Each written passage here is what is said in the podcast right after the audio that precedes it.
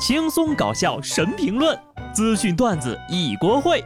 不得不说，开讲了。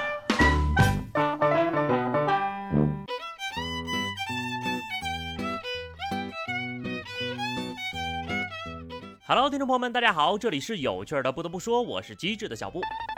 因为工作的原因呢，我们中午吃饭呢都是点外卖。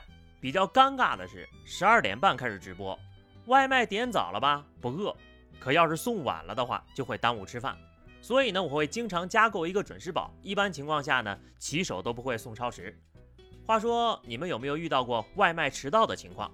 你愿意多给骑士五分钟吗？前天，饿了么官方微博发布公告称，将尽快推出一项新功能：我愿意多等五分钟或者十分钟的按钮。如果在点外卖的时候不是很着急，在结算付款时按下此按钮，多给蓝骑士们一些时间。不得不说，这个功能的出发点是很好的，很多人呢也是愿意支持的。但是啊，真的没什么卵用。顾客希望多给外卖员五分钟，让他们可以遵守交通规则。但绝大多数外卖员只会选择用这五分钟多送一单。你要是真心疼自己的员工呀，完全可以规定超过五分钟不罚款呢。看似好心对待外卖员，实际上啊就是把锅甩给了用户。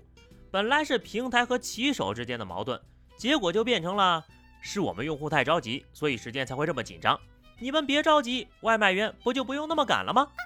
这算怎么回事啊？有网友就说了。你这不就是道德绑架吗？我愿意牺牲利益多等五分钟，那平台愿意少赚五块钱吗？这年头呀，商家的许多套路都让人猝不及防。上海有一位网友爆料啊，他在一家饭店吃饭的时候呢，无意间发现服务员用死螃蟹调包了活螃蟹。从他拍摄的视频可以看出，服务员重新捞起了一只活螃蟹，称重之后拿给顾客检查。在顾客检查完之后啊。竟然又把活螃蟹放回了水缸里，莫非这只螃蟹是你们饭店资历最老的员工？一个晚上来来回回演了这么多回，螃蟹的工钱谁来给结一下？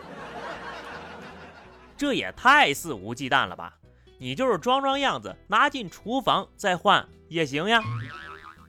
流水的顾客铁打的螃蟹，同情这只活螃蟹。对此呢，酒店也回应了，由于当时呢餐厅的客流量比较大。很多螃蟹来不及第一时间加工，所以呢，在顾客确认之后呀，会做好标记放回鱼缸，以保证螃蟹存活，不存在死蟹调换活蟹的行为。话说这商家的话你们信吗？要我说呀，问问螃蟹就知道了呀。有些商家呀，真该好好反思一下自己了。浙江杭州一个小伙呢，用外卖平台点餐，在商家满减后呢，还用了红包，最后只付了一分钱。商家接了单之后觉得亏了呀，找到小伙子准备揍人家，小伙赶紧报了警。事后商家被罚了款。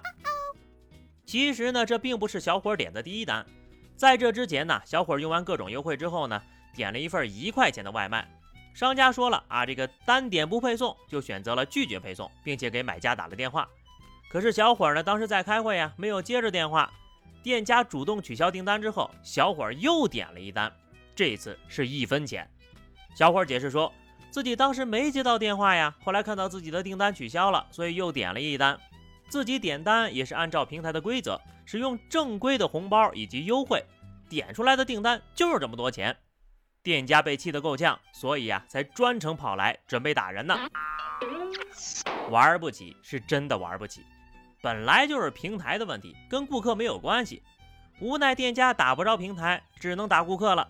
巧了，手里还有顾客的地址，所以朋友们呐，以后点单，尤其是特别便宜的那种外卖啊，一定要慎重呀。这下可好了，人没打着，钱没挣着，还被罚了款。所以说，人只要活着，什么样的奇葩事儿都能遇见。前两天呢，一男子到维莱高速交警大队院里偷车，由于不会开车，上车之后呢，不但打开了双闪，还把车的雨刮器给掰断了。而且没松手刹呀，就猛踩油门。这一顿操作之后呀，终于把院里的值班交警给折腾出来了。被发现后呢，该男子还想继续偷警车，最后因为没有车钥匙，放弃了。我宣布啊，今年的年度沙雕新闻没有他，我可不看哈哈。好家伙，一没多高，胆儿还挺大，新手教程都没过，直接敢接到王者局代练，哼！不得不问问这位老哥，你到底是咋想的啊？想吃牢饭就直说，何必演这么一出呢？录了这么多年的节目呀，我算是发现了，总有些沙雕人士，只要一出手就能将沙雕效果拉满。二号凌晨，湖南岳阳，一醉酒男子呢驾车来到派出所，气势汹汹的大喊：“放了我朋友！”原来他朋友呢因为跟别人打架斗殴，被带到了派出所进行调查。为了哥们义气啊，他也不管自己喝了酒，开车冲到了派出所兴师问罪。目前该男子被依法吊销驾照，还因涉嫌危险驾驶罪被立案侦查。四兄弟就酒驾来派出所救我。民警亲切地对他说：“放是不可能放的，但是你可以进来陪他呀。”见过酒驾的啊，但真没见过酒驾了还自己个儿送上门的。甚至不必用警车把人接回来，这货能活到今天也真是个奇迹呀！要是以后犯了事儿的人呢，都这么蠢就好了。话说他朋友出去之后会不会吹两瓶，再开车回来捞他？有些人就是这样，喝了酒呀，恨不能全宇宙都是他们家的。接下来请继续欣赏，只要我喝的够多，脑子就追不上我。印度一男子喝醉之后呢，到野外找大象自拍，激怒大象之后呀，遭到疯狂的追赶。男子因为喝醉频频摔倒，在象腿之下翻滚躲避，最终呀，大象放弃追赶，男子这才逃过一劫呀。全过程我都以为他要滑铲，结果是脚滑了。原来真的有关键时刻摔倒的，找大象自拍，呵呵，真的是艺高人胆大呀。但凡喝酒的时候就上两颗头孢，也不至于这样吧。总之，希望大象没事儿，也希望下面这个孩子没事儿。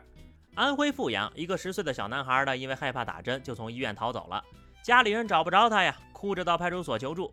民警一边调取天网视频追踪，一边沿路寻找，就发现这孩子呢一路向西到了河南地界，最终在孩子失踪十几个小时之后。在五十公里外的河南平舆县找到了他。